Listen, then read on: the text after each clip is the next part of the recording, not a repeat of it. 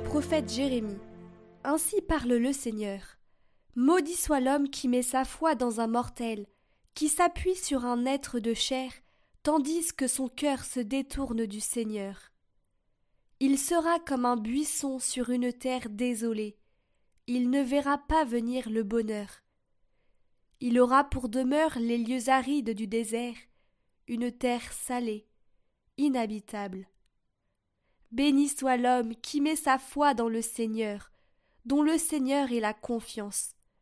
Il sera comme un arbre planté près des eaux, qui pousse vers le courant ses racines.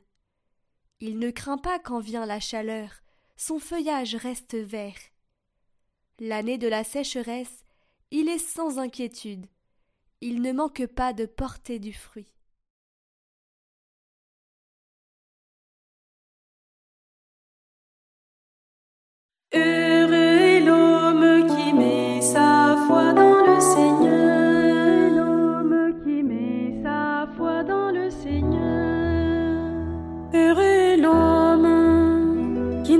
Pas au conseil des méchants, qui ne suit pas le chemin des pécheurs, ne siège pas avec ceux qui ricanent, mais se plaît dans la loi du Seigneur et murmure sa loi jour et nuit. Il est comme un arbre planté près d'un ruisseau qui donne du fruit en son temps et jamais son feuillage ne meurt. Tout ce qu'il entreprend réussira. Tel n'est pas le sort des méchants, mais il est comme la paille balayée par le vent le Seigneur connaît le chemin des justes, mais le chemin des méchants se perdra.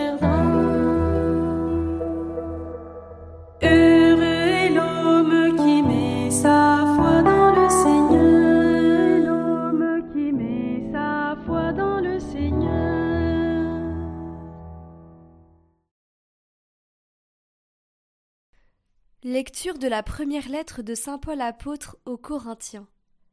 Frères, nous proclamons que le Christ est ressuscité d'entre les morts. Alors, comment certains d'entre vous peuvent-ils affirmer qu'il n'y a pas de résurrection des morts? Car si les morts ne ressuscitent pas, le Christ non plus n'est pas ressuscité. Et si le Christ n'est pas ressuscité, votre foi est sans valeur vous êtes encore sous l'emprise de vos péchés. Et donc, ceux qui se sont endormis dans le Christ sont perdus. Si nous avons mis notre espoir dans le Christ pour cette vie seulement, nous sommes les plus à plaindre de tous les hommes. Mais non, le Christ est ressuscité d'entre les morts, lui, premier ressuscité parmi ceux qui se sont endormis.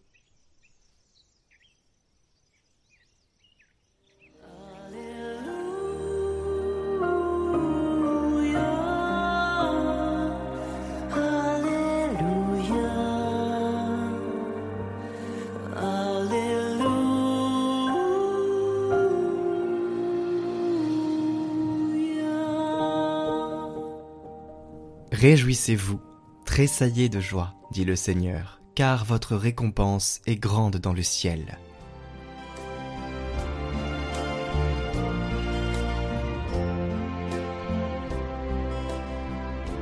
Évangile de Jésus-Christ selon Saint Luc. En ce temps-là, Jésus descendit de la montagne avec les douze et s'arrêta sur un terrain plat. Il y avait là un grand nombre de ses disciples et une grande multitude de gens venus de toute la Judée, de Jérusalem et du littoral de Tyr et de Sidon. Et Jésus, levant les yeux sur ses disciples, déclara Heureux vous les pauvres, car le royaume de Dieu est à vous. Heureux vous qui avez faim maintenant, car vous serez rassasiés. Heureux vous qui pleurez maintenant, car vous rirez. Heureux êtes-vous quand les hommes vous haïssent et vous excluent, quand ils insultent et rejettent votre nom comme méprisable, à cause du Fils de l'homme. Ce jour-là, réjouissez-vous, tressaillez de joie, car alors votre récompense est grande dans le ciel. C'est ainsi en effet que leur Père traitait les prophètes. Mais quel malheur pour vous les riches, car vous avez votre consolation. Quel malheur pour vous qui riez maintenant, car vous serez dans le deuil et vous pleurerez. Quel malheur pour vous lorsque tous les hommes disent du bien de vous. C'est ainsi en effet que leur Père traitait les faux prophètes.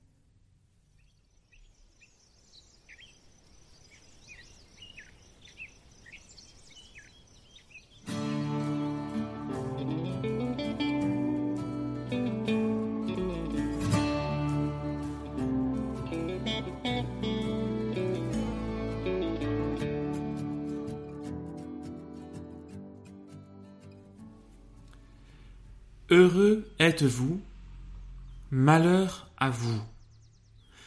Chers amis, permettez-moi de faire un, petit détour. Quel est le premier verset de la Bible? Genèse, chapitre 1, verset 1. Au commencement, Dieu créa le ciel et la terre. Et l'auteur de poursuivre, la terre était informe et vide, et l'Esprit de Dieu planait sur les eaux. L'Esprit de Dieu planait sur les eaux. Le verbe hébreu qu'on traduit habituellement dans toutes les Bibles par planer désigne en fait plus exactement le mouvement de l'oiseau qui se pose et étend les ailes au-dessus de son nid pour protéger ses petits. C'est l'Esprit de Dieu qui veille sur la création, non seulement pour la protéger, mais avant tout pour la faire grandir, pour la faire croître, pour la faire passer de l'enfance à la maturité. Et grâce aux connaissances de la science d'aujourd'hui, même si nous ne sommes pas des adeptes de physique quantique, nous pouvons nous émerveiller de l'action de l'Esprit de Dieu. Par volonté du Père éternel, il y a 13,7 milliards d'années, l'univers observable a pris son élan pour croître et se complexifier. Dans le silence des origines, l'énergie est devenue matière. Ce furent atomes, poussières, gaz, étoiles, galaxies et planètes qui se formèrent l'Esprit de Dieu veille et il fait croître. Une autre histoire a commencé un peu plus tard, celle de la vie, sur la singulière planète Terre, du simple au complexe, du primitif au plus élaboré, une histoire de plus de trois milliards d'années, et encore une fois, nous ne pouvons que nous incliner devant l'œuvre de l'Esprit de Dieu, qui est source de vie. Qui parmi nous n'est pas dans l'émerveillement face à la complexité et la beauté de la création. Puis, une autre aventure a commencé, encore plus mystérieuse. Voici déjà plusieurs centaines de milliers d'années, un vivant singulier s'est dressé et il a commencé à se servir de ses mains, il a développé son cerveau, et des générations par centaines de mille sont advenues. Il est celui que Dieu attendait, celui que Dieu désirait, Dieu en a fait son intendant pour gérer, entretenir, dominer toute la création. Une immense aventure dont nous sommes les héritiers, héritiers de l'action de l'Esprit de Dieu, mais encore faut-il passer de l'enfance à la maturité, car la vie humaine n'est pas achevée. Le but de Dieu n'était pas d'avoir des serviteurs. Jésus nous le dira lui-même, hein. je ne vous appelle plus serviteur, mais ami. Son but et de continuer son œuvre créatrice au tréfonds du cœur de l'homme. L'Esprit de Dieu est encore à l'œuvre, il continue de planer sur la création. Et Dieu veut achever son œuvre. Mais pour l'achever, il revient à l'homme de faire un choix, un choix que l'Évangile vient de nous exposer, un choix avec deux options. La première, nous pouvons choisir de vivre selon les exigences de la vie animale, et continuer de vivre en être de compétition et de lutte, par l'élimination des plus faibles ou de ceux que nous jugeons de race impure, indigne. Nous pourrions prendre cyniquement le parti des jouisseurs et des rassasiés, et là Jésus dit Malheur à vous, car vous avez déjà votre récompense. La deuxième option, c'est la voie que le Christ veut nous voir prendre, c'est celle des béatitudes, celle qui honore la vérité et la justice, celle qui honore les pauvres, les malades, les plus fragiles, celle qui vit de sollicitude et de compassion. Heureux êtes-vous, car le royaume des cieux est à vous. Alors bien entendu, Jésus n'est pas en train de dire au mendiant qui meurt de froid, sous trois couches de carton, Quelle chance tu as, mon gars, parce qu'un jour tu auras une belle place au chaud dans le royaume des cieux. Évidemment, non. Quand Jésus-Christ affirme Heureux vous les pauvres, heureux vous qui avez faim, heureux vous qui pleurez, il ne s'adresse ni au mendiant qui meurt de faim, ni à une femme en deuil, mais bien à ses disciples. Regardant alors ses disciples, Jésus dit Heureux vous. Alors que retenir pour nous? Peut-être tout simplement une question sur quelle courbe du temps nous situons-nous? Sur l'échelle de la vie terrestre ou sur l'échelle de la création et de l'Esprit de Dieu La vie terrestre, alors malheur à vous, car votre récompense est dans ce monde, vous l'avez déjà, votre récompense. L'Esprit de Dieu, alors heureux êtes-vous, car le royaume des cieux est à vous. Les paroles de Jésus ne sont pas une condamnation, hein, mais un vif appel, un appel à ne pas nous laisser endormir par les bonheurs fallacieux, aux petits bonheurs temporaires qui nous éloignent de lui, au risque de la vraie mort, mais au contraire à faire le choix de l'achèvement, achever l'œuvre de Dieu en nos vies. Comme l'écrit le, le prophète Jérémie dans la première lecture, eh bien, maudit soit l'homme qui met sa foi dans un mortel, qui s'appuie sur un être de chair, tandis que son cœur se détourne du Seigneur. Mais Béni soit l'homme qui met sa foi dans le Seigneur, dont le Seigneur est la confiance. Il ne manque pas de porter du fruit. Nous devons faire confiance dans le projet de Dieu. Ainsi comme l'écrit le pape François dans son exhortation apostolique Gaudete et exultate, il veut que nous soyons saints et il n'attend pas de nous que nous nous contentions d'une existence médiocre, édulcorée, sans consistance. N'aie pas peur de te laisser guider par l'Esprit Saint, dit le pape. Oui, chers amis, n'ayons pas peur de nous laisser guider par l'Esprit de Dieu. Il a su créer les atomes, la poussière, les gaz, les étoiles, les galaxies, les planètes, la vie végétale, la vie animale. Il a su nous créer, nous, pauvre humanité. Alors ne doutons pas de sa capacité à aboutir son projet divin, à faire de nous des saints. Quant à nous, eh bien faisons le choix de Dieu. Faisons le choix, heureux êtes-vous, mais malheur à vous, faisons le choix de Dieu. Et que la bénédiction de Dieu, Père, Fils et Saint-Esprit, descende sur vous tous et y demeure à jamais. Amen.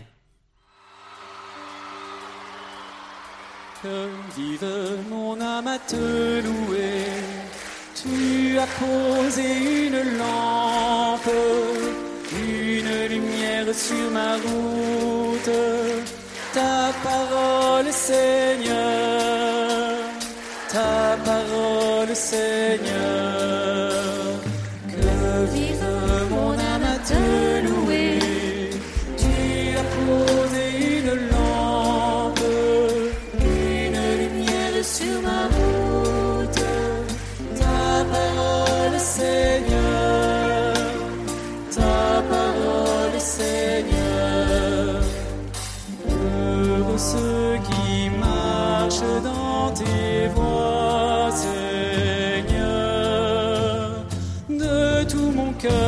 veux garder ta parole. Ne me délaisse pas, Dieu de ma joie.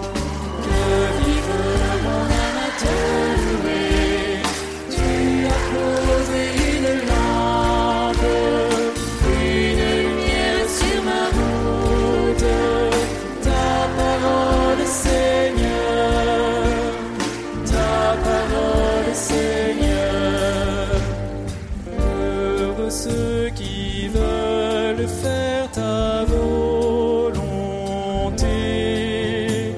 Je cours sans peur sur la voie de tes préceptes et mes lèvres publient ta vérité. Que vive mon âme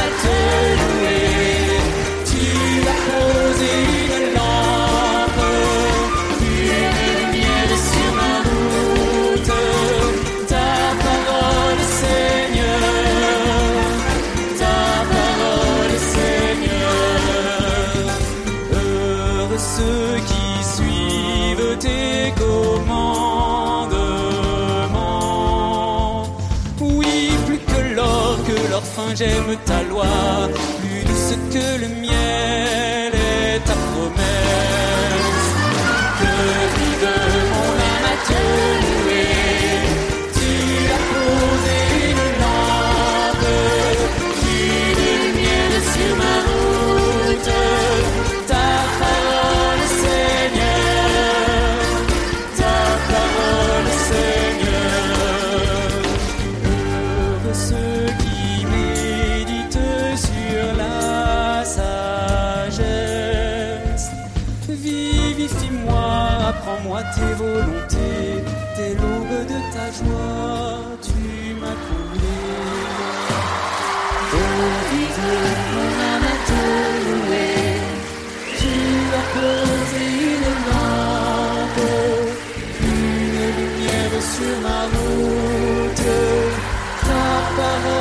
parole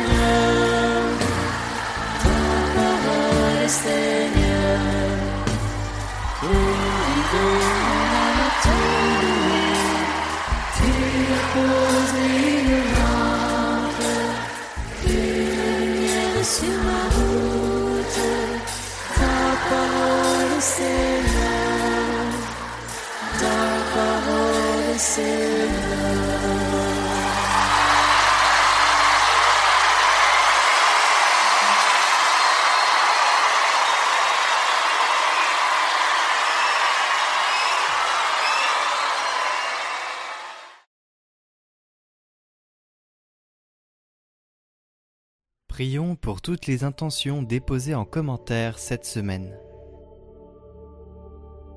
Notre Père, qui es aux cieux, que ton nom soit sanctifié, que ton règne vienne, que ta volonté soit faite sur la terre comme au ciel. Donne-nous aujourd'hui notre pain de ce jour. Pardonne-nous nos offenses, comme nous pardonnons aussi à ceux qui nous ont offensés. Et ne nous laisse pas entrer en tentation, mais délivre-nous du mal. Amen. Je vous salue Marie, pleine de grâce. Le Seigneur est avec vous. Vous êtes bénie entre toutes les femmes, et Jésus, le fruit de vos entrailles, est béni. Sainte Marie, Mère de Dieu, priez pour nous pauvres pécheurs, maintenant et à l'heure de notre mort. Amen.